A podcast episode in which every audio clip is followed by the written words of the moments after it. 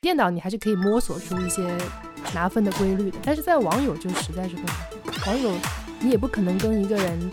打超过一盘，所以摸不出任何规律。你每次在匹配人的时候，就会想：我的天，这是接下来是配一个人还是两个人？然后对方的级别是什么？然后对方的球品怎么样？我未必能赢了，我可能会输得很惨。但是这种输不否不不是一种对你之前积累和之前成果的否定。欢迎大家来到新一期的发球上网。这一期节目的话，也是我心心念念大概有一个月之久啊，会聊一下最近比较火的啊 NS Sports，然后它是任天堂的一个次世代的游戏。然后我邀请了我在极客上关注的一个啊也非常欣赏的播客主播四楼啊，他自己有一个非常优秀的。这个读报类型的播客就叫读报 Taylor Read，然后请他来跟大家做一个自我介绍吧。大家好，我是四楼，好像没有什么好介绍的，就是有一个有一个讲新闻、讲这个外刊报道的播客，呃，体量也不是非常大，认识的人也不是特别多。如果你没有听过的话，也可以去关注一下。其他的就哦，最近沉迷于最近没有沉迷于播客制作，比较沉迷于 MS Sport，所以特别来这边聊一聊。嗯，对，因为我也是有一个契机，看到这个四楼在这个极客上面说自己啊，最近做播客没有特别多的呃意愿，然后说希望多来串台，然后正好我看到你在自己分享的一些 Sports 玩家俱乐部那边有很多自己，无论是啊，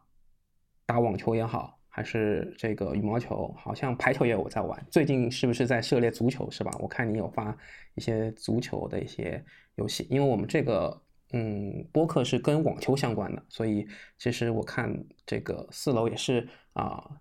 一个网球重度的一个玩家，所以今天正好有这么一个契机，就是邀请四楼来聊一下自己啊在 NS Sports Tennis 这一块的一个。主要是 tennis 这一块的一个游戏体验吧，嗯嗯，因为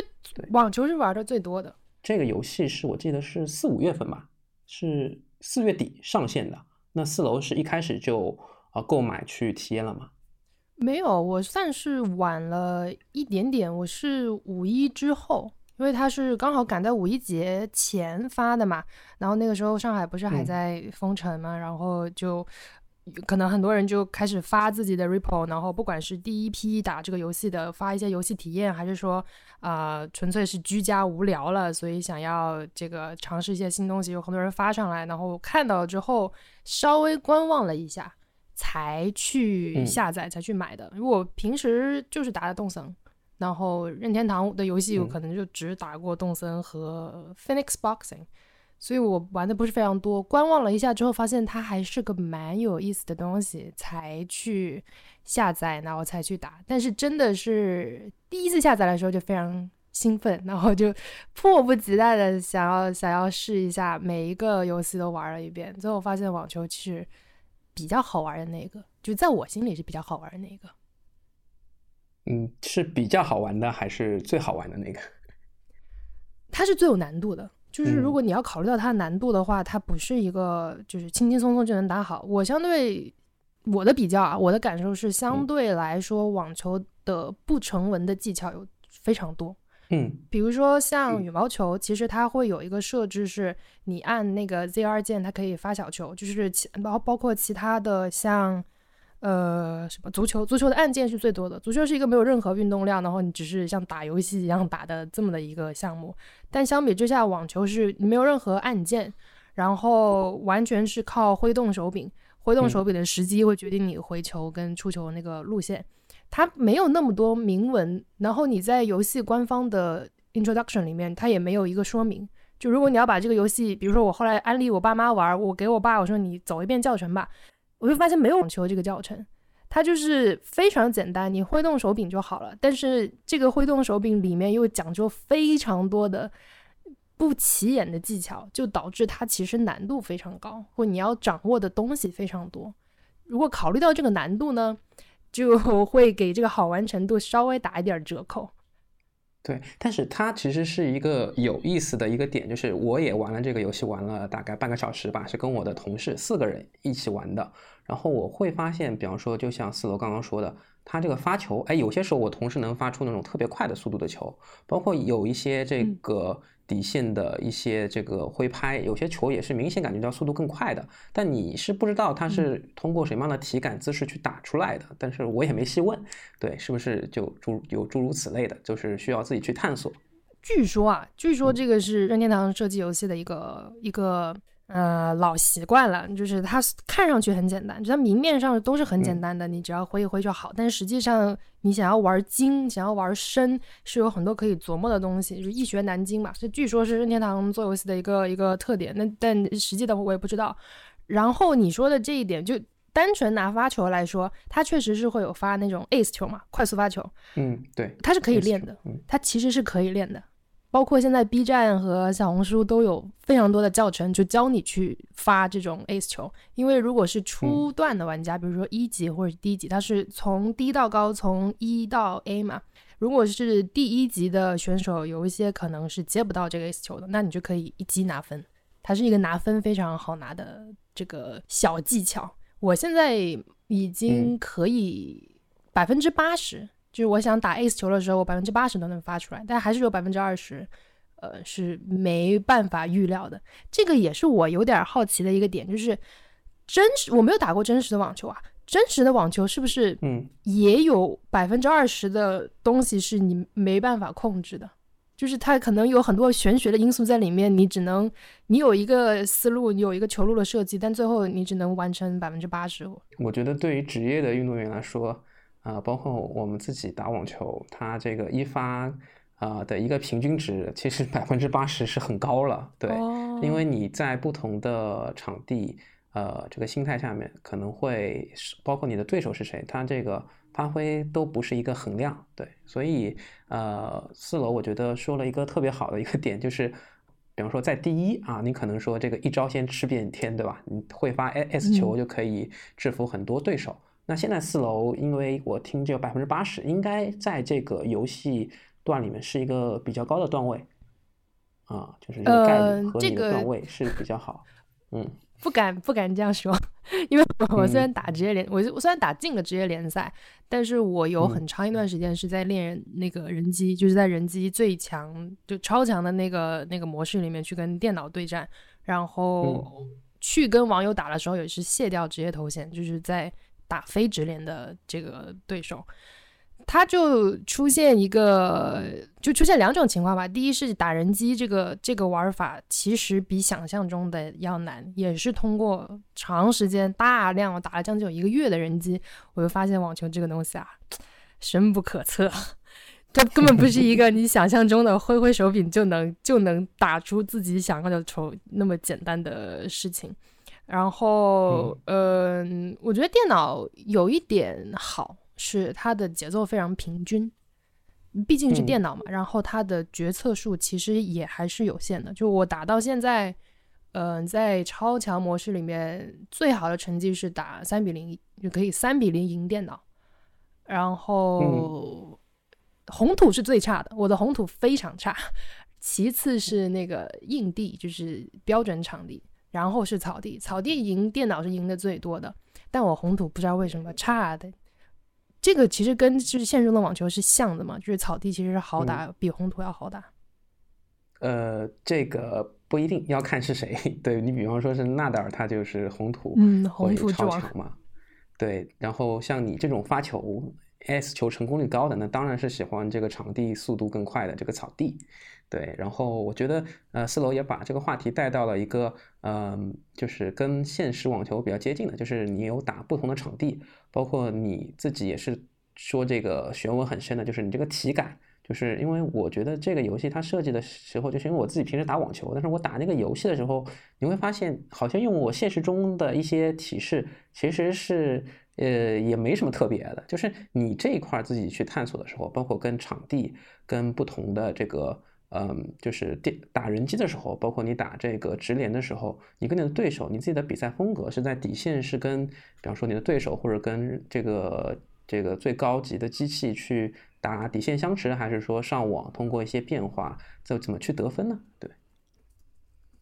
嗯，我未必就是能总结的这么专业啊，就是因为我没有任何打网球的经验，然后我看网球比赛看的其实也不多，就是当年李娜特别红那一阵子，可能跟着看过一下，然后就是到现在前段时间看法网，而且还是因为我打这个游戏，所以才去看法网的，所以我未必能够总结的那么到位。呃，但是如果要稍微 分享一些心得，还是有一些。打人机的话呢，因为我刚才我刚前面说，它电脑的节奏是比较稳定的，就是你虽然有时候他会打一些很意外的招式，比如说，呃，这个游戏的设计是有，你永远都是在打双人，因为哪怕你是一个人打，他前面的那个人是你的这个分身，他是一个全息影像，那你其实是可以控制前面那个人的。那电脑也是一样，电脑有时候它也是两个人在打，但有时候突然他前面那个人给你截一下，那个速度非常之快，就反应不过来。但还是比网友跟网友打要可预测性要高得多，因为网友呢，尤其是可能段位比较低的，他不一定能控制那个球，他有时候不是想打这个方向，但是在他的意图之外，就打出了一个。你根本没有预计到的 的奇妙的发球，比如压线，然后比如突然一个一个变线，就他控制不了，所以就会带来一些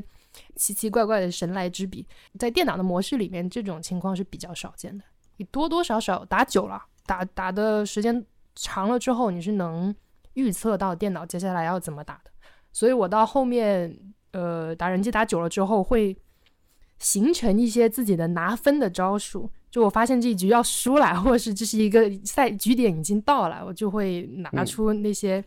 一直以来模式化比较明显。就我比如说我一个 ace 球发过去，电脑会接一个直线球过来，这个时候我前面的人就等在那里，突然打一个对角，这个是非常好拿分的一个招数，基基本上两拍就可以拿一分。所以电脑你还是可以摸索出一些拿分的规律的，但是在网友就实在是不明显。网友你也不可能跟一个人。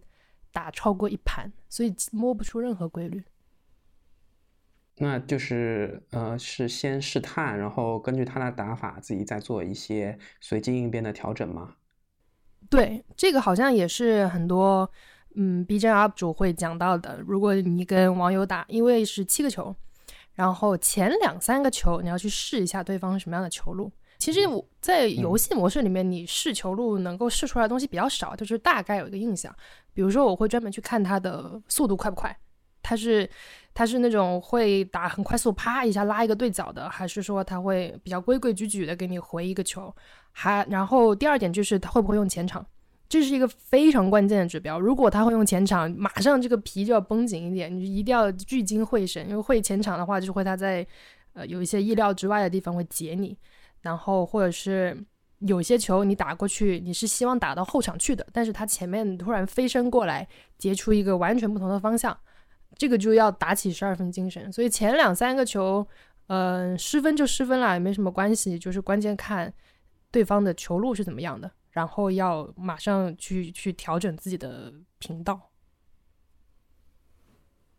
嗯，明白。但是就是因为是单打嘛，但是其实你也是操作两个人物。但是因为我问过一些玩这个游戏的朋友，就是往前你说的这个这个这个分身，它其实是一种怎么说自动瞄准，或者说是根据系统会做切换的。就是我我想了解这个机制，就是什么时候，比方说这个球它是会可以去有什么就是操作的这个捷径，去让这个往前的人去更快的去下分吗？对，嗯。就还是说完全是系统嗯这个切换的，你可以控制的，就是你可以控制。我是专门狠练过一段时间，我当时开始打人机就是为了想把往前这个人练出来，因为我发现，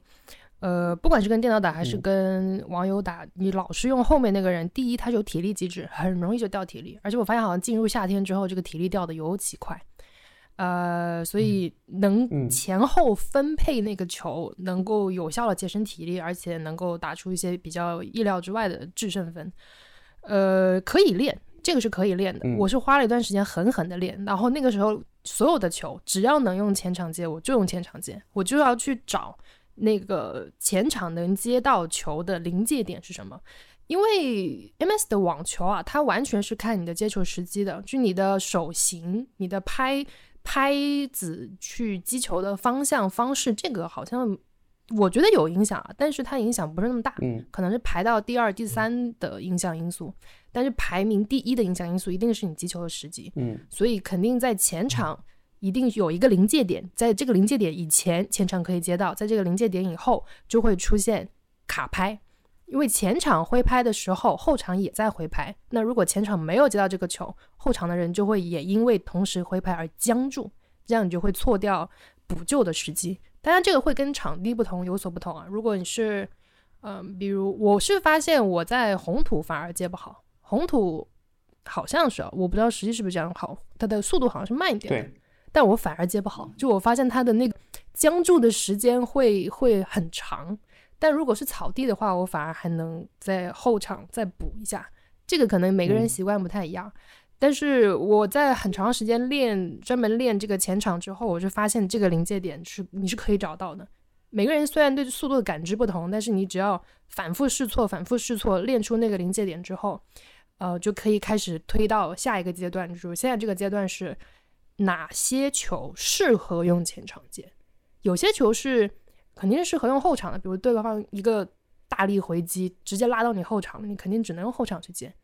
这种情况前场不是接不到，可以接到，但是第一很容易菜，就会打出那种紫色的轻飘飘的球，然后被对方大力扣杀，那就送分了嘛。还有一种情况就是，呃，接到了也不是菜球，但是他对体力的消耗非常大，因为可能需要前场的人飞身扑救，那他的体力消耗就会非常大。嗯，所以那个临界点练出来之后，你明确了什么什么情况下我前场一定能接到，之后再再去进一步缩小那个范围，是什么球适合前场来接，什么球适合后场来接，这个靠大量练习是可以做到的。你也可以上 B 站找一些具体的教程，但我觉得 B 站的教程就是他们很多会跟你讲，比如跟我讲一样的东西，但是不把那个手势放给你看，其实那个呃。叫什么帮助就不是那么的大，就是偏理论了，实践还是不太够，对吧？配配套的实践不够，就是没办法，就是对速度的感知，然后对对这个嗯球的路线的感知，每个人其实会有点不一样，就是这个可能只能自己练。嗯，那我听下来还是更多的关于一个经验之后的一个肌肉的一个反应，让它形成一个肌肉记忆，然后你对这个节奏。包括可能在这个四楼的这个自己的体感里面，草地跟红土节奏上也是有一些细微的差别，对对吧？就差别非常大，就是其实是非常大的。如果你如果你在跟网友打的话，他每一场都会给你换一个场地，就你每次跟这个网友打完，你下一次重新匹配，他就会换一个新的场地。但人机不是这样，人机如果你今天不退出这个游戏啊，就你一直打一直练，我高强度练的时候就是反复的重玩，反复的重玩。但是那个模式下面，它的场地其实一直不变的。如果你今天我被发到草地，那我就整个下午就是练草地，除非我退了这个游戏或退了这个人机模式，重新进去，那可能会刷到一个其他场地。但是在网友这里，你只要打一个人就换一次，打一个人换一次。所以每一次换到，如果你是大量的跟网友打，你每一次每一场其实都会稍微要适应一下新的场地，尤其是呃从红土换草地。投我经常这样，可能我就记忆不精吧。我每次从红土换草地，或者从草地换红土的时候，投两个球都是要丢分的，就是一下子就觉得，哎呀，感觉不到，找找不找不到那个手感。嗯，理解这个。我觉得，如果说对于一个专业的网球运动员来说，他也是会这样子的。如果从一个场地换到另外一个场地，啊，是两种不同类型的话，也也是需要有一个时间去找的。那我想就是了解一下四楼在玩这个 N S Sports Tennis 这这块儿，大概一共花了多少时间？对，大概有一个预估。然后，比方说打人机占了呃多久？然后，比方说跟网友啊普通的这种啊局占了多久？然后那种直连的局，这种比较精英的高端局，大概是什么样子的一个分布？对，嗯，我在。可能五月到现在一个将近一个半月了吧，一个半月里面其实有三分之二的时间都在打人机，就都在超强模式下面就很练，狠狠练。然后每天我其实每天打，每天可能会打一个小时左右，然后全当运动了嘛。大概打完一个小时，那个电脑会提示你已经到一个小时了，是不是要休息？然后那个时候我就会切切过去跟网友玩几局，就等于是好像自己练完球之后再下来找找对手打一打，会有这样的一个一个训练模式在。然后我的网球进直连还是比较快的，那个东西不是呃，这个东西是这样，就是如果你刚开始跟网友玩，呃，你可能进的很快，就是你进直连会很快。你玩的多的话，其实很快就就进到直连里面了。当然，你进到直联之后，你就可以去选择要不要继续打这些联赛，你也可以先退出来，然后先打一些非直联。非直联不见得就是普通网友。因为也会碰到一些卸了职业头衔过来下来支教的大神，知道吧？那个时候你还看不到他的段位，真的就是我碰到过有一些打的很好的，首先很少失误，而且出球快很准，然后还有一些他很有意识的就在做那个球路调度。我当时这个，呃，就算他不打职业联赛，那这个就是能力也是在这里的，所以未必就是是普通新手网友。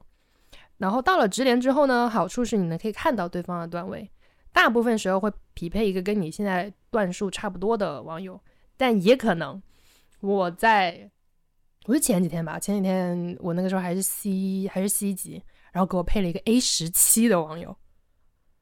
就是 A 级 A，因为正常 A 级以下是 B 减 B B 加这样子。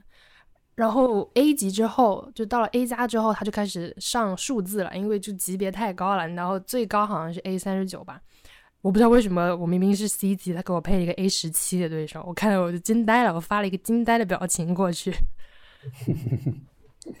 那就是 C 这边有 C 加、C、C 减这个区别吗？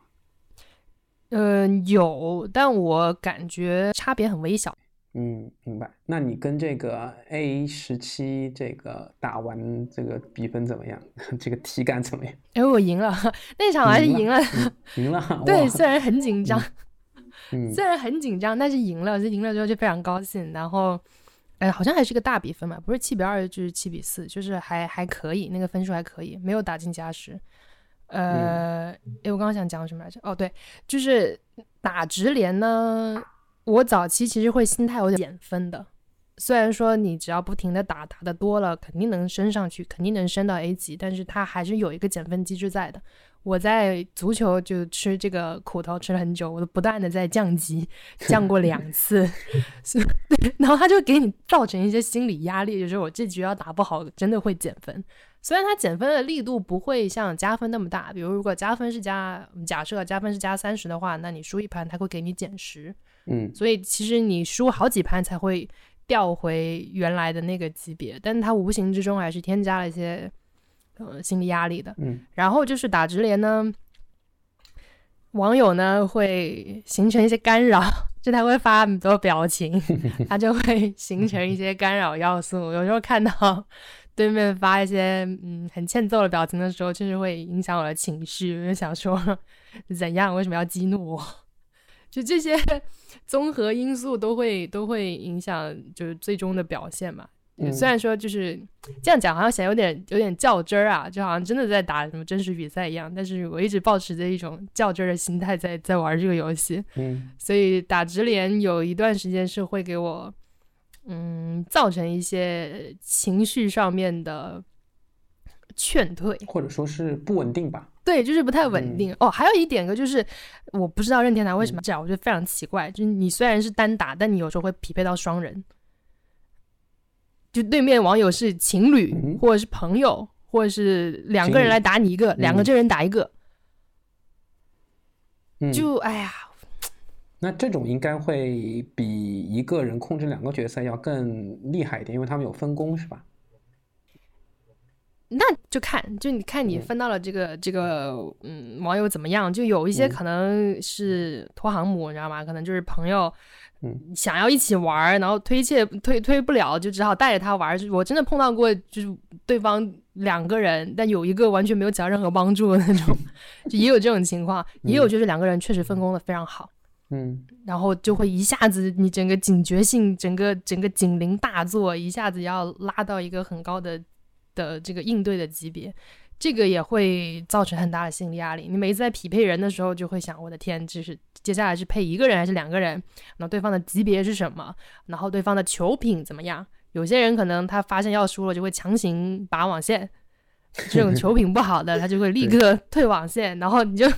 觉得自己的表情都会浪费了。嗯啊，还有就是我们家网不稳，就是任天堂也一直都有这个毛病嘛，它连线的网不稳，然后网不稳会带来一个很大的问题是，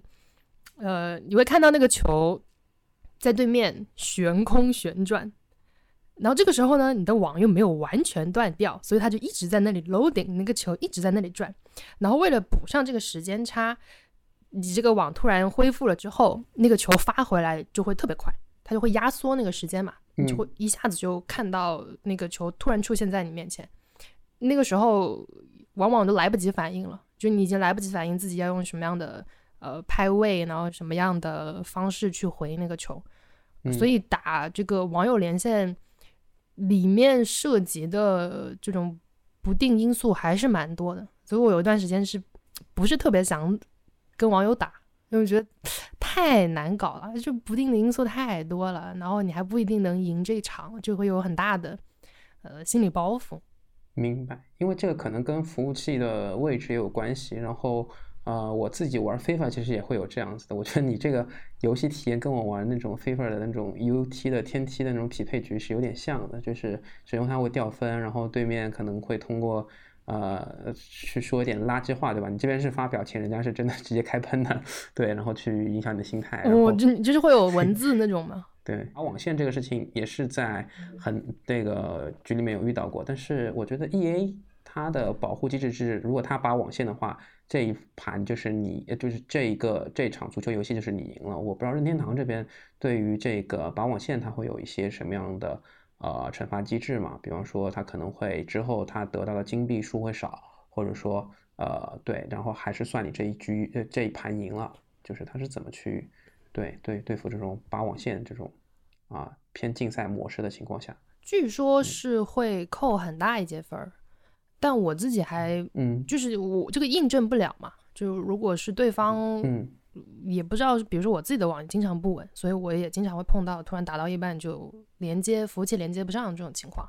然后呃，这个没有办法验证。据据有一些小红书和 B 站的那个那个 report 是说会减很大的一段分，但是不是这样，其实我就不太清楚了。我自己还是倾向于认为，那可能就是网不好呗。虽然你也会碰到这种强行退节目，但是你让我为了让自己的心态好一点，你就说那可能就是网不好呗。嗯，我那我觉得四楼还是很善良的。像我要是踢掉别人拔网线的话，我会觉得，你看你就不行吗？呃，三比零之后就拔网线啊，就这样。其实倒是 影响不了我，但是就是我不知道，就是网络这一块你是裸连的吗？还是说会有用到像什么 UU 加速器之类的啊？就是用加速器会好一些吗？就是对网络的稳定来说，我是裸连的，就是懒得搞 UU 加速器，不想不想费那个时间。嗯，反正我裸连的话，嗯，如果是比如说晚上这种比较忙的时间，可能会出现卡顿啊，或者连不上的情况会比较多。但如果是比如下午或者工作日，又会好一些。所以它还没有。没有糟糕到我要去买加速器的程度，但偶尔又会带来一些不快，所以我就只能强行忍着这么的一个这么的一个一个程度。明白，其实这个我觉得现在跟我们玩飞发的很像，因为我自己用悠悠加速器，因为我是在上海嘛，因为服务器可能在香港这边，所以还是会比较。嗯，怎么说呢？就算你用了加速器，其实也就好一点，并没有特别实质上根本的变化。但是因为我知道四楼在广州，其实物理上这个像我们玩 FIFA 的，在广州、在深圳，他们因为可能物理的距离近一点，对，所以他们这个掉包还有丢帧这一块儿，其实都是表现的比较好的。对，嗯，嗯，我其实觉得在机制上，可能任天堂在 MS Sport 上面。未必有那么鼓励，或者说他主观意图可能没有没有这个想法，但是在客观上造成一个结果，就是他未必有那么鼓励你去跟，嗯，朋友玩。就是我之前可能有大概提到一下，就是它会分连线，其实分两种情况嘛。第一个是跟网友连线，第二个是跟这个朋友连线，然后第三个是跟人机打。其实如果你在主界面的话，会发现它有它的这三个选项，网友是排第一位，然后是人机，最后是好友。我我后来在想这个可能性啊，就是如果你跟好友打，然后你的网又不稳，很容易造成一些朋友之间的矛盾。我就我我之前会跟一个同事有连，但是他当时刚玩，就等于有点让让我带他玩的意思。然后那个网就贼不稳，我们一直在微信里面在想这个怎么回事，为什么一直连不上？然后连上了之后，为什么那个那个那么卡？我们就就其实没有在玩多长时间，反而是在这纠结这些技术问题，纠结了很长时间。明白，因为我觉得它这个游戏。还是比较适合，比方说在一些聚会的场所，因为可以可以有四个人，对，就是如果说就是因为我在办公室里面，我们四个人玩，所以我觉得还是挺欢乐的。然后也可以有一些更竞技类的，就是玩职职业生涯这一块的模式。然后。啊，如果说为了更顺滑、更丝滑的游戏体验，打人机也没问题，就是可以去给自己做一个日常的一个锻炼。因为网球的消耗量，如果说是纯就是没有那种多余的按键跟这个啊，就是纯体感这么去挥拍的话，我觉得还是呃打个一小时下来，像四楼的运动量其实是挺大的，对吧？嗯，对，其实还蛮大的。而且如果我是早期的时候，我不知道它其实是一个体感游戏。就你体感游戏的话，你只只要有一个动作，它能感知到就好了嘛。我早期的时候完全没有概念，然后我是真的会跑动的，我就真的跟他的那个小人的移动，就是他突然突然切对角的时候，我要飞身过去救球，就是玩的非常投入。嗯，所以那个运动量非常大。到现在因为打的熟了，然后就各种技巧也掌握了，反而运动量没有那么大。我自己如果给这个 MS Sport 排名的话，运动量最大的应该是排球。排球是吧？嗯，然后对排球是因为它有它有什么救球啊、拦网啊，然后扣球啊这些动作。对这些动作，其实是你你真的跳起来，就你真的有这个全身带动的话，效果会更好。当然，你挥挥手也可以实现，但是嗯，跳起来的话，其实对于时机的掌握，然后对于方向的掌握，其实都会更好。再加上排球本身又是一个全身运动嘛，所以它的。运动量是最大的，嗯，其次是，嗯，其次我会觉得网球，因为像网球，你没有办法的，就是你说是说只要挥挥手就好，但是你打的机就是全情投入之后，还是会大力挥拍。我现在就是那个已经像那个非常经典的表情包里面那样，就麒麟臂，右手明显是比左手的肌肉要要紧实很多，所以。网球的运动量也是蛮大，我会觉得排第二，然后第三是羽毛球，但羽毛球因为我打的不是很多，嗯，所以其实嗯不太确定。我会觉得如果你是常玩羽毛球的人，那应该跟网球差不多，嗯。接下来是击剑，击剑也是一个你没办法控制自己，你一定会大力的、大力的用手挥，然后再是足球跟保龄球，保龄球是基本上没有什么运动量，是，对。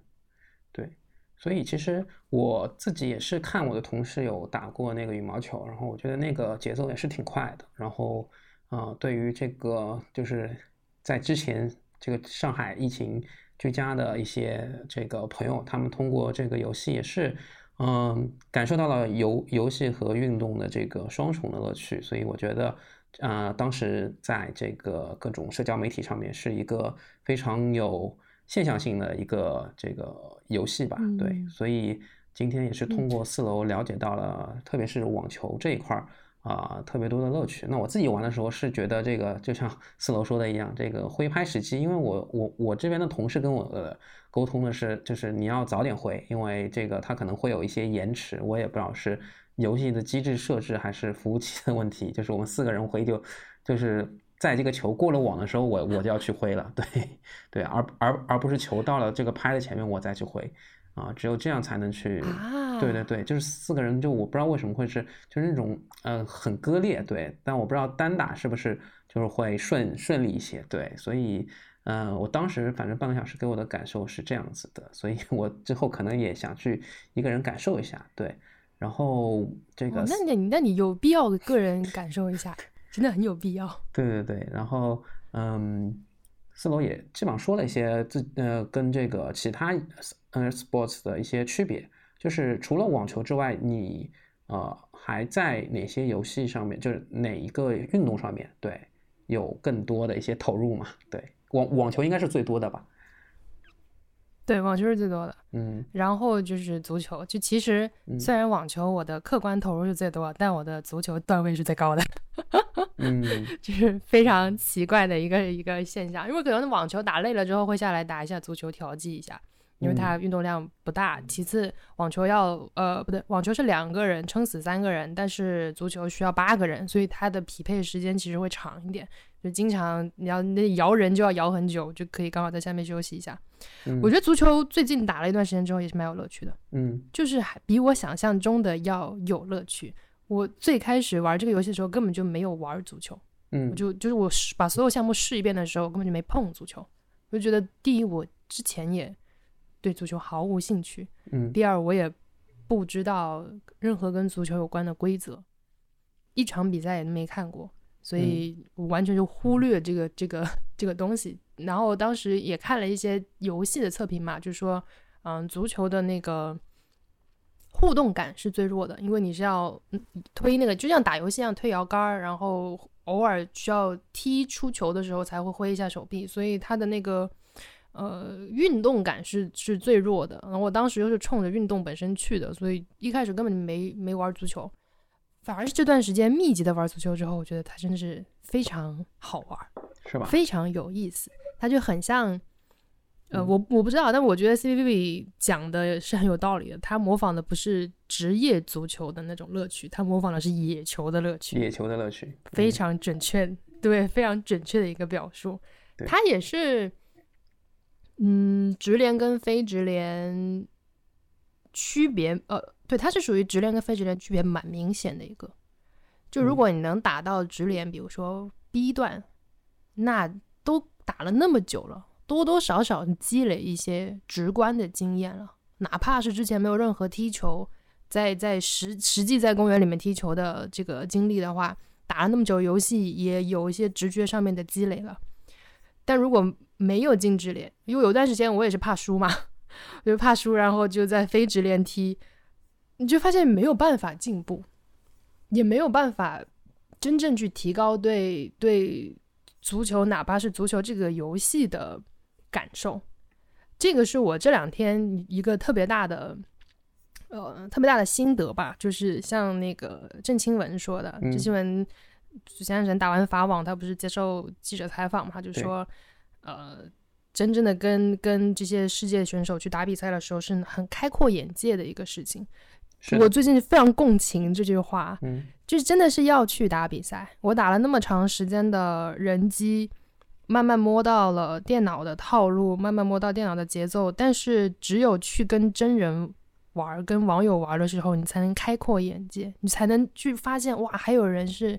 有这样的球路的设计，然后他会这样做一个一个调度，那个是一个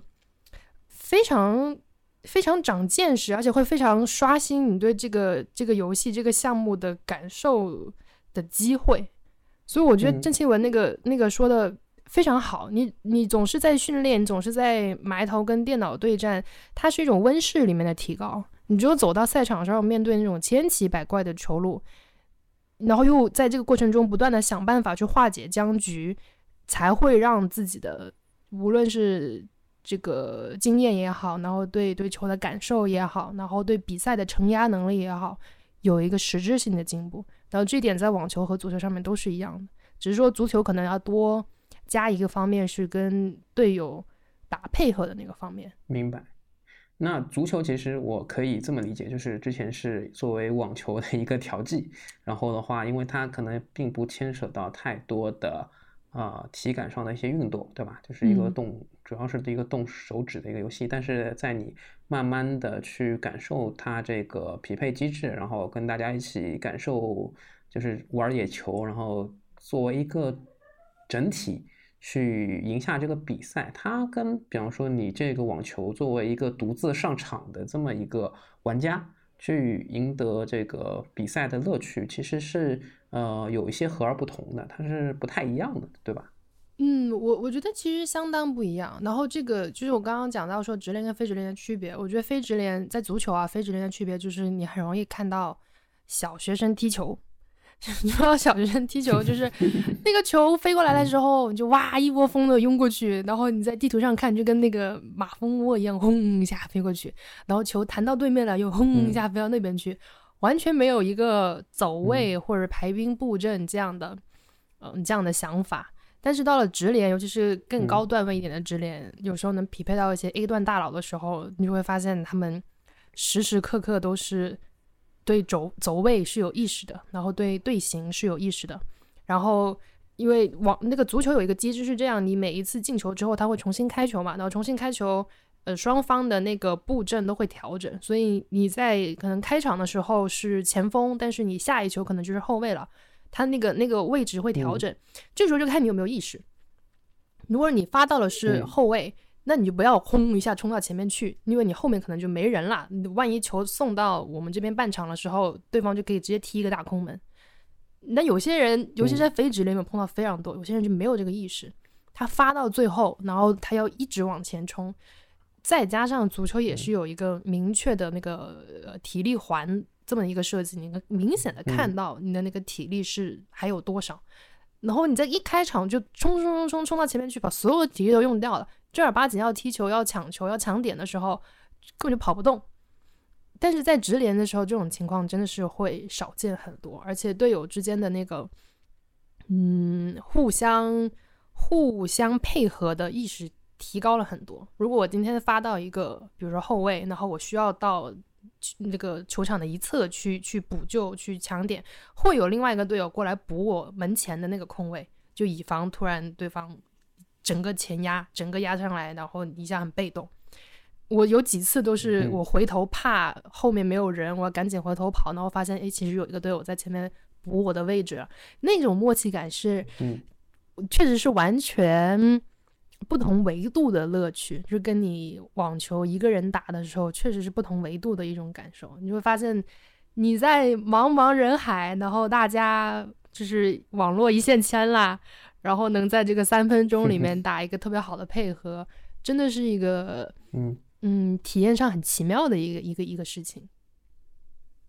明白，其实这个我觉得真的是很像踢野球，就是你打非职联的时候，像我们自己朋友踢野球似的，你给他只派一个任务是后卫，但是发现最后发现后场没有人。大家 场上没有别人，大家都在前场，对对，都在都想要进攻。这个防守毕竟是一个脏活累活嘛，所以这个其实野球场上面大家也都很理解。包括有些时候守门员都冲上去了，对吧？对，但是像你说到的，对，像你说到的这个职业联赛的时候，就是会有。这个自己的队友去做协防补防，然后你感受到的一种安全感、一种信赖感，这种这种确实是一种很很奇妙的一种网络的一个连接吧，对，一一种游戏体验。嗯，这个确实是单人，我觉得嗯没有办法没有办法体验的，而且还有一个问题就是你其实你没办法交流。如果比如说你今天线下玩足球，然后你我们八个人都是在一个房间里的，或者是你四个人是在一个房间里的，你还能直接就是说，哎，你赶赶紧去补空位，或者你往前抢一点，我们集体上你还可以口头去交流。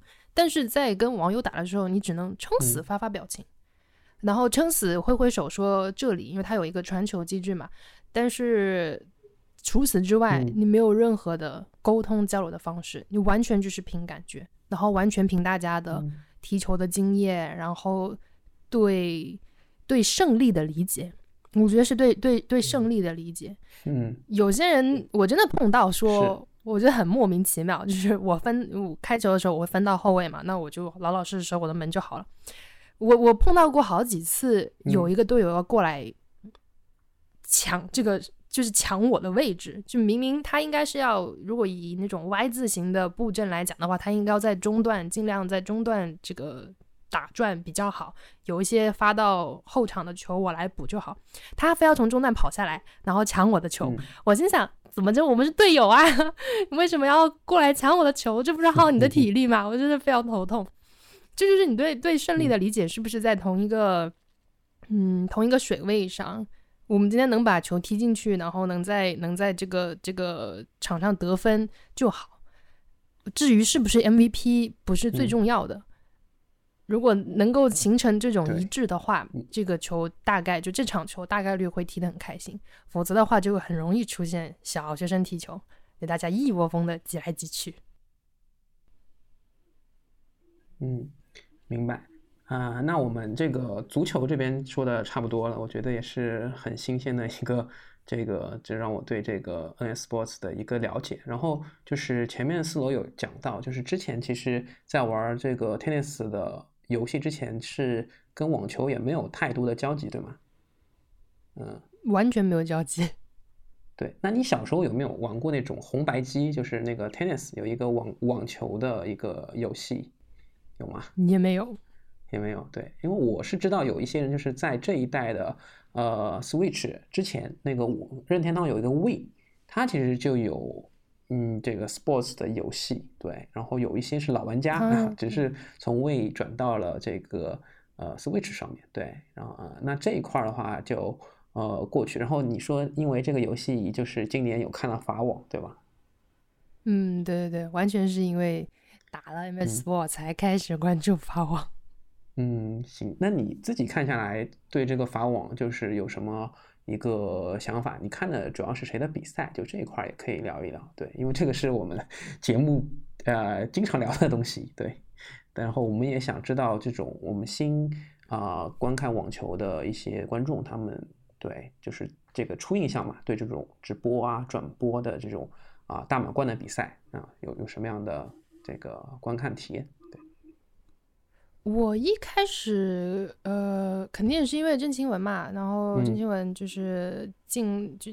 成绩非常好呢，非常引人注目，所以开始关注到呃法网。然后我看的第一场，因为我完全没有看过，所以其实我都不知道要从哪儿看。然后 CCTV 五也不是每场都播，就导致我还就是找这个平台找了一段时 间，然后发现腾讯腾讯有，呃，第一场看的应该是费尔南德兹。进十六强吧。嗯，费尔南德斯的比赛，对，他是露露联盟的这个代言人嘛，对。哦，是吧？对。然后当时，哎，我忘了他的他对战的是谁了。反正我就记得他们两个，就费尔南德斯很年轻嘛，然后对方是真的是老球员了，两个年龄好像差了十岁的样子，十多岁。嗯。我忘了具体是谁。呃，然后当时就在就在看。他的比赛，然后后来去找了郑钦文的比赛来看，呃，那个时候就是像刚才说的那种开阔眼界，你就是想看一下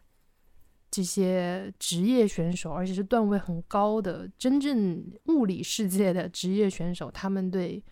网球球路的那个设计、那个调度，他们的思路是什么？就是看他们的场面控制。对，看他们的场面的控制，然后对，就是就是对球的规划，这个是我玩 MS Sport 之后我特别明显的一个感受，就是你要对球有一个规划，你未必下一拍就要拿分，我未必说我两拍一定要拿这个分下来，嗯，你最终目标当然是得分，但是你的每一拍都是为了那个最终目标去的，只是这个中间的。路途到底有多远是不知道的，可能两拍就能拿，也可能要打个很长时间。因为我现在跟电脑打，已经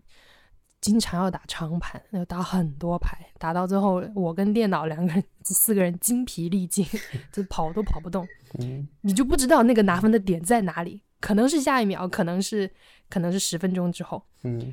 所以那个中间对球的规划就非常重要。我。下一拍可能未必就能拿分，但是他要送我去拿分那个目标，那我要怎么做，让他可以很好的走出这一步？对，可能是，嗯，比如说打打打掉对方的一些体力，让他左右跑动，嗯，可能是呃，突然一个一个放小球，这个在 MS 里面不太能实现，就 MS 好像没有放小球往前放小球这个设置，它你很难做到了，客观意义上很难做到。是的，不过我前段时间真打了一个网友，他可以放小球，我觉得很神奇，我不知道他怎么做到的。他是经常有有有放小球，还是只是偶尔？我不知道哎，我自己是做不到，我觉得很神奇。因为在那个比如说真真实的网球里面，小球是一个很重要的技巧。对，没错。所以就是看你用什么样的技术手段去实现你对球的规划，从而达到嗯拿分这个目标。我看就是法网的时候，就会一直看他们的这种这种嗯怎么讲这种思路，博弈对这种大师调度大，思路，嗯，因为他们其实每打出来的一拍，就算是过度拍，他也是会想要怎么去，我们这个叫下分吧，怎么尽快用自己比较擅长的，呃，平击球也好，或者上网截击也好，或者你说的放小球也好，去改变一些节奏，去去去更快的去下分，因为他们每个人的体能也都是不一样的，有些人他可能打不了太久，所以他是希望能够在更短的拍数之内去解决的，但是有些人他其实比较像擅长相持嘛，就像你跟电嗯。脑在在在在磨，最后可能拼的是这个是专注力，对吧？就是机器专注力一直都在的，就是你人这个专注力，你的毅力是不是能跟得上？对对，能不能把电脑磨死，对吗？嗯就是看看谁，包括跟网友打也是，你到最后看谁先失误，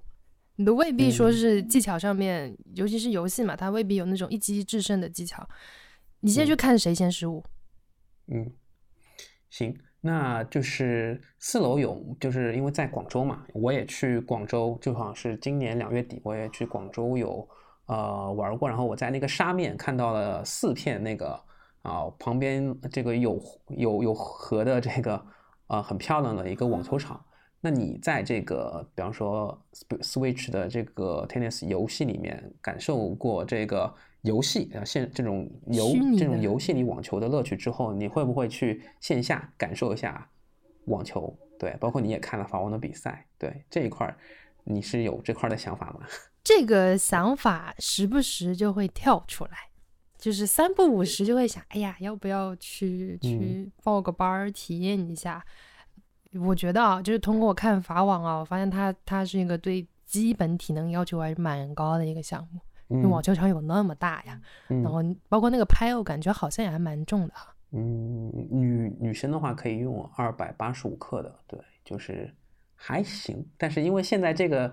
呃广州六月份就已经很热了，所以我自己倒是建议，如果要学的话，可能要等到差不多秋天，要到晚秋吧，我觉得会比较合适一点。对，对广州来说，对。在两月底的时候，我是一点钟，我在沙面那边，我看到这四片网球场都是空着，然后我一想，哦，今天确实很热。两月底那时候就，我觉得那时候还挺热的。然后等到两三点钟、三点钟的时候吧，陆陆续续有一些这个广州的这个网网网球市民，就是来这边骑车来来打球。我后来我就知道了，哦，原来像广州这么休闲舒适的城市，上午。包括中午啊，那个下午偏早的时候，这个网球场这么美丽的网网球场都是空置的，对，啊、还是就是，然后我觉得可能跟城市的节奏呃不太一样吧。嗯，对，我觉得气候影响还是非常大的，因为本来它就是一个跑动非常多，然后包括你挥拍本来也很，这这个拍，说实话，我之前只有打羽毛球的经验，就是网球拍对我而言是嗯。蛮沉的了，然后你挥拍也是个很费力的事情，如果再加上嗯。气温高的话，很容易就坚持不下去，所以我三不五时会有这个念头冒出来，我说啊，要不要去？大不了你团购一个课试一下嘛，感受一下是什么样的。我妈也对我妈经常说，我嗯妈经常，因为我妈现在也沉迷于打 MS，而且她特别喜欢打网球，她经常嗯打到一半就跟我说，我们要不要去找一个网球场体验一下？啊，就 三不五时就会有这个念头出来，然后迟迟也没有动，可能就是还没有到那个临界点吧，不知道什么时候嗯推到那个临界点的时候会、会想要去试一下。嗯，明白。因为我觉得确实这个天气，然后时间上，我觉得倒是可以晚一点。然后，呃，等到比方说我们在这个游戏里面，这个其实这个游戏游戏的运动强度也蛮大的，可能这一块儿也其实磨刀不误砍柴工嘛。然后可以是等到这个吗体能储备，对对对，够的时候去线下会体验一下，可以感受到一个更完整的一个呃网球的一种体验吧，对吧？嗯嗯，我其实会有点想问，就是如果嗯呃，像成年人，因为球小嗯孩是另外一事儿啊，成年人如果想打网球的话，嗯，最好是先有一些有什么先先前训练嘛，或者说呃完全脑袋一片空白直接上也可以嘛？对，我是觉得脑子一片空白也可以上，而且因为其实打网球它是比较难的，因为呃球拍的这个面积有大有小，然后对于像我自己找击球点，大概找了两三个月吧，就是啊，就是就跟游就跟游戏里面一样，你说这个挥拍的节奏，你这个球跟拍面它是怎么去碰撞，会打出什么样的旋转？呃，包括打打的怎么去把这个球打实，教练其实中文其实是比较匮乏的，然后教练只会说你这个球打得不错啊，或者说你这个球包裹的很好，对吧？拍面跟球包裹的很好，但是可能文字也到到这里，等到你就是打久了，你会发现，呃，球跟这个拍它是怎么去碰撞，怎么去怎么去合力或者怎么去借力会。会更舒服，对这个我觉得从初学者来说，其实一开始我捡球的体验其实是挺，呃，挺糟心的。对，其实 捡球挺烦躁的，然后你可能打的也不怎么样，所以很早其实，呃，我觉得网球一开始会比较劝退一些，呃，初学者。对，但是等到你慢慢的、慢慢的开始，呃，对于这个击球的感觉有更多的啊心得啊，包括你这个形成一定的肌肉记忆之后，你怎么去盯球。啊，怎么去保持这个专注力？对，因为打网球真的很需要专注力，你就眼睛一定要盯着球，盯着别人。可能他挥拍的时候，你就要做准备。你这个脚步可能对也需要做一些，这个也脚步也要很勤快。像我觉得跳刘跟红是有帮助的，就是你脚下就是就很碎，然后你这个就对这个这个这个下盘就很稳。对，所以我觉得这个可能你上一次。体验课，你大概就有一个感觉了，然后之后你就可以做一个呃大概的判断嘛，就是你自己能不能坚持，比方说在这个线下，比方说打这种实体的网球会有兴趣，因为有些人他可能感受过一次，他觉得一开始的这个体验太差了，确实我也同意很差，对，然后因为他的技术也很多嘛，就像四楼在游戏里体验到的发球，发球其实是。呃，对新手来说是特别难的。然后上网截击，这个一开始大家都会躲球、怕球啊。对，其实那个球，我们现在觉得这个球速，当时初学的时候的球速是很慢的。对，但是你那个时候会觉得哇，这球好快啊！然后你下意识就会躲球。对，这个也很正常。包括你打反手，像我自己打的是单手反拍啊。那这个游这个游戏里面好像大家都是双手的，那么就是。嗯，单手反拍像费德勒这样单手单反和像比方说我们郑钦因为他自己是双反嘛，但双手反拍打的也很稳健，那么是不一样的，就各有各的特色。所以你慢慢的进去之后，你会发现，呃，很多就是很多东西都是要从头学起，但是啊，一开始可能都没有什么头绪，但是慢慢的都会越来越好。对我我我接下来就是有一些针对。就是真实网球的一些问题啊，然后你到到你到时候剪辑的时候可以穿插着用，然后我可以稍微补一些那个跟跟 S 网球相似的地方，比如说你刚才讲到那个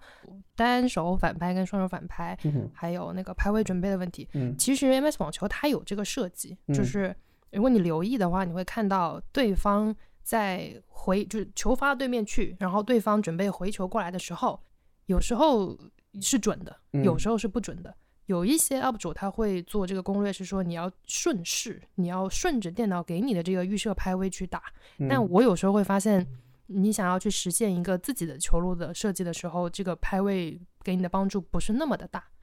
有的比如说他可能预设你接下来这个球用呃正手去接，那那是基于电脑的情况。但如果你跟跟网友打，这一点就体现的格外明显，你根本不可能想象说他接下来要打一个什么样的球。可能是适合用正手接，但可能是，呃，适合用反手或者直接用前面的人去截掉，所以他也会，嗯，做一些所谓的准备，但是也是需要基于你自己的情况去调整的。真正有帮助的准备是，呃，发球，嗯，发球的时候，无论是对方要发球过来。你先根据这个站位来做，是反手接还是正手接，这个是最好最好判断的。第二个是我的球发过去，对方要回的时候，尽量回到一个正，就是拍子比较正的位置。对，不然的话，电脑它会反应不过来，它会它会卡在那里。就明明我已经准备好正手了，但是它没有识别出来，它还是就是电脑里面的小人还是在反手位。这个时候你的球接出来就会非常的怪异。他可能需要额外多的时间去把那个拍位调转过来，这个时候就会影响你接球的时机。所以这一点是，这一点是有点像的。但我的疑问是，呃，我之前说 MS 里面只能控制百分之八十嘛？其实我的意思就是，嗯，包括像你刚才提到球跟拍的接触的角度。然后包括回球的时候，因为球其实是在整个抛物线的过程中，它一直在旋转，但是我在电脑屏幕上是完全看不到的。这点可能是不是在真实的网球里面，你会根据这个球的路线跟旋转来做一些接下来回球上面的准备？对，是会的。然后因为我现在水平也不算特别高嘛，所以其实想做的就是比别人多多一拍就行了。场面控制的话，只是说。不要把球打出界，这其实 对。然后的话，因为这个除了拍面跟球的角度之外，我觉得主要也是时机。就是其实网球有点像数学吧，就是这个也是李娜自传里面说的，就是你只要击球点靠前一点，对，就是这个球拍挥出去之后的球就是斜线；然后击球点相对晚一些，那么就是挥出去就是直线。然后有一些角度靠一些这个侧身可以打出反反斜线的球。嗯，就是这样子的一个呃区别吧。然后我们现在打，就是我们业余的比赛，其实没有特别多的场面控制，只是说，啊，把球发发进界，不要双误，然后。呃，这个正手这边就是尽量的把球回的深一点，就是因为网球你看到前场后场嘛，就是打它靠近底线的这样子的一个位置，啊，不要出界，然后把球回的深一点，其实它本身就会很难受，而且就是呃，一般来说，对于我们这种业余比赛的选手来说，一般反手都是比较差的，对，然后就是用自己用自己比较好的正手去攻别人的反手，对，就这样子，对，就是战术嘛，对，对。为什么反手会比较难打呢？反手比较难打，因为我自己的反手是单反比较难打，然后双别人双反的话，它有一个合力，就是呃，你会发现这些职业的运动员里面，就是他们双反怎么看打得好，就是你自己通过自己的眼睛就能看到，有些人他双反挥拍他是很顺的，就是他合两个手合力很好，但是有些人他这个合力你会觉得有一些停顿卡顿，那就是合力不太好。所以这个，我觉得就是你观察一个排名前十的选手跟一个一百靠靠后，他们比方说在大满贯的第一轮，他们有一个对战，然后你就能够看到他们的反手，如果都是双反的话，差别其实是很大的。对，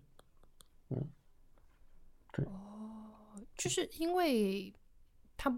它比较违背我们的的物理常识，使用就是手臂使用常识嘛，就你要反着去去勾那个。嗯，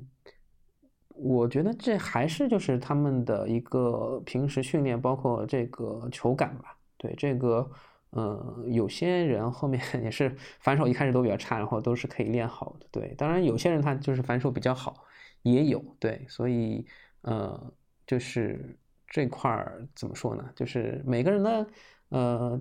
身体素质，包括对于反手击球的感觉都不太一样。但是就大部分来说是。呃，正手肯定是要比反手要好的，对，无论他是左手还是他他是左撇子还是习惯用右手的，都是正手更好发力一些，对的，嗯。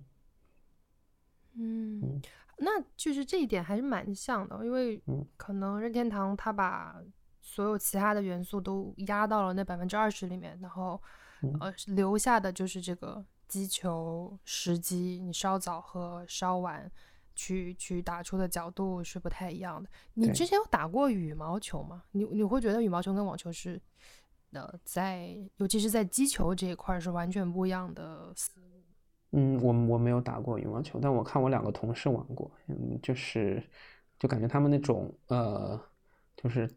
打那种偏高偏慢的球和那种扣杀，其实是有一些。手手势上是有一些差距的，然后可能还是有有加后面的那种加扳机键的，对吧？这个具体的观察没那么细。对我觉得四楼可以多说说。哦，没有，我是说真真实的真实的球的真实的羽毛球，我很久没打了，对，我不知道，而且游戏也没玩过，对，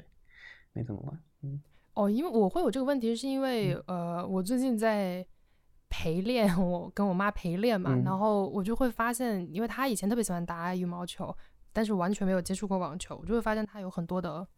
嗯，对对击球的理解是从羽毛球那里继承下来，但是在网球上面完全是不适用的，哪怕是放到一个网球游戏上，都完全不适用。对对，是这样的。就是以前我的网球教练有说过，就是你如果羽毛球的习惯有很多的话，呃，不太好打打网球的，因为呃，羽毛球很多是这种手腕发力，但是。网球的话，更多的是这种大臂带动小臂，对手腕其实一开始不要发力，然后比较容易受伤，对，所以网网球它其实是一个呃全身也在运动的一个项目，它是通过腿啊，它经常都是你可以看到一个运动员他是接球的时候侧身，然后他是呃这个腿啊这个小腿上大腿大腿，然后这个侧身通过这个呃腰。腰腰部的拧转带动它的这个呃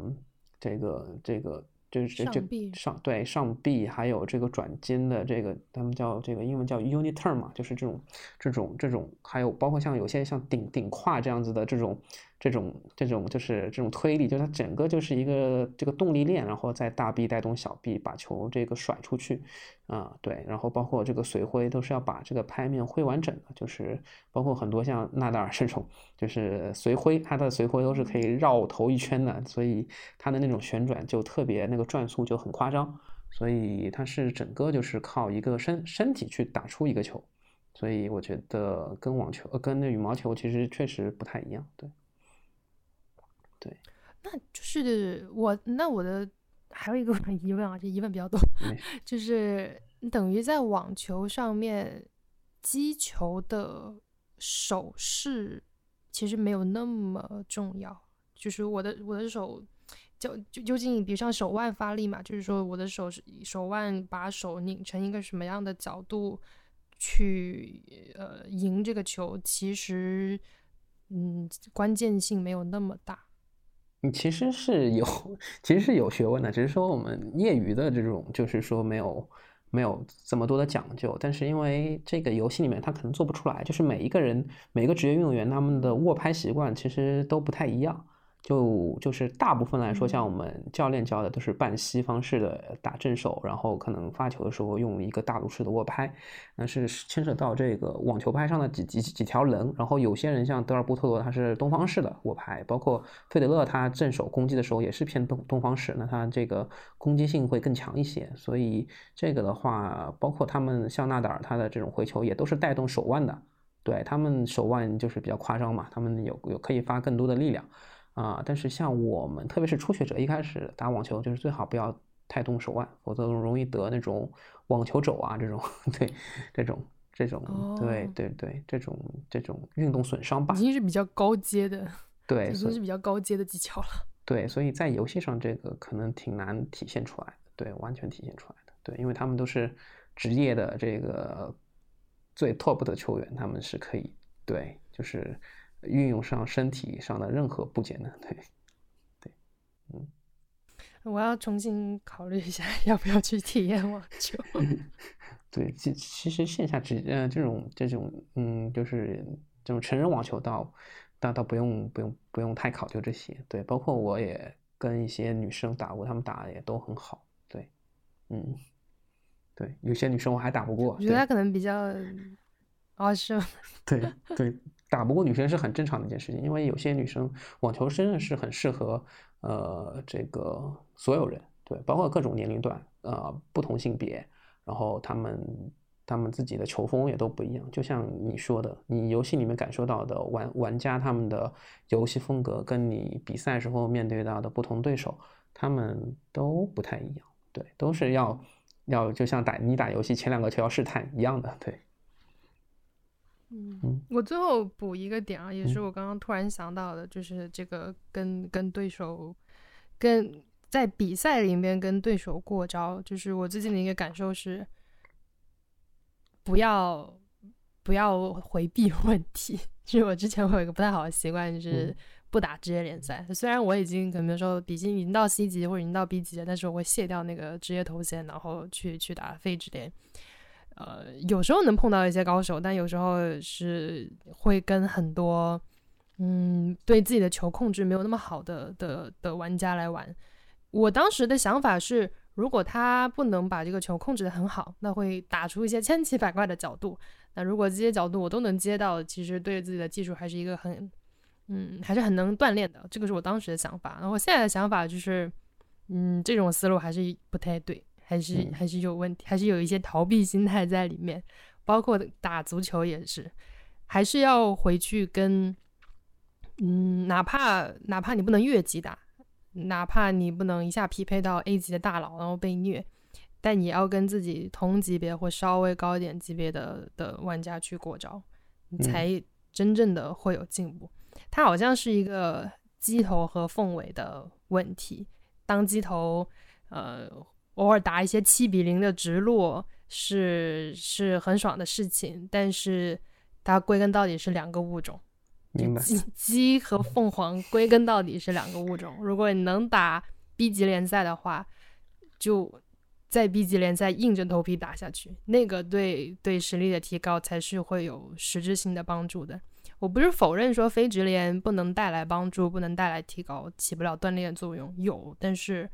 呃，它会同时形成一些。就是自我蒙蔽的效果吧，我觉得，嗯，这个是这个是一个游戏以外、赛场以外很有深意的地方。虽然我只是打一个网球游戏，但是，呃，他他提供到了这个感受是，我觉得可能打打正儿八经的网球或打正儿八经的职业比赛也会用得到的一种心态上面的提点。没错，就是要勇于亮剑。对，嗯，对，然后你只有在匹配的对手面前亮剑，才能这个剑术才能有实质性的提高。对，而且其实你也是能匹配到 A 时期的这个选手，然后能够比较轻松的赢他的，对吧？其实我觉得就没在怕的，对吗？互怕互。赢了一次之后，就会你就知道自己能做到了。对，包括我觉得，不管是面对 A 级选手，还是还是根本只是比你等级高个高一个加号的选手，你只要赢了一次之后，你就能做到了。那接下来可能会输，可能我再碰到一个比如 A 二十的选手，我未必能赢了，我可能会输得很惨。但是这种输不否不不是一种对你之前积累和之前成果的否定。他可能就是这一场输掉了，你有各种各样的原因，可能也确实是有一些呃非受迫性失误，但是不会否定之前的成绩，所以这这确实是一种我觉得呃有一种整体心态上面的提点。嗯，对，其实这个心态我也有，就是我之前打像 FIFA 那个段位的时候，我会觉得自己要不要就不要那么累了，就是打打人机。对，其实我也挺喜欢跟 电脑打，就只不过打 FIFA 打。打人机对，然后我觉得，因为就像电脑，它有它自己的一些就是一进球套路嘛，所以呃也会试着就是主动去回避一些跟这个玩家的一些对抗。就是因而我也觉得当时觉得段位其实对我没那么重要，然后我也不是说一定要拿这个拿这个奖励啊什么的，就打到一些固定的就就可以了。对，但其实如果说你想要做一个正确的事儿，它虽然有点难，但你还是应该要。继续做下去的，这个我是很同意这个四楼的这个呃观点的，就是总结，对对对，这个不是左晖说的吗？做难而正确的事，最近正好在看这个详谈，对，所以哦是吧？我我我其实倒还好，我觉得他并不并不是，我觉得难而正确的事不是一个很好的形容，我会觉得说呃。嗯，首先打游戏也不是 也不是那么难，然后那么正确的事情啦。但是呃，那种难可能是相对的，就是你打人机肯定是一个比较舒适的模式嘛，而且久了之后，或者说你你还是知道电脑的决策数是有限的，然后你知道它的套路就是那么几个。虽然在 MS 网球里面，它不同的场地啊，我发现不同的场地其实它的算法会有点不一样，然后导致有一些我的得分套路在不同的场地是派不上用场的。然后它的 AI 好像还会进化，我现在非常担心这一点。我发现电脑最近变强了，我不知道为什么，哦，我觉得非常可怕，它好像变强了。这个我感觉会不会这个游戏有那种动态平衡的机制，就是为了让你继续留在这个游游戏里面，因为它可能会感觉到你的实力有进步，所以它为了要呃挽留一个一同样有粘性的用户，他会做一个动态平衡这样子的一个。有可能吧？那这个在 FIFA 里面是有的。哦，是吗？那不是很可怕？就是呃，但是归根到底它还是有限的嘛。就是它哪怕是会做一个，比如数据的升级，然后 AI 算法的升级，但是在在某一个阶段内，它还是稳定的。那它可能要积累足够的对你的了解之后，才会进行下一阶段的升级。那在在它下一次升级之前，你还是能够找到它的规律是什么。所以它是一个，呃，你相信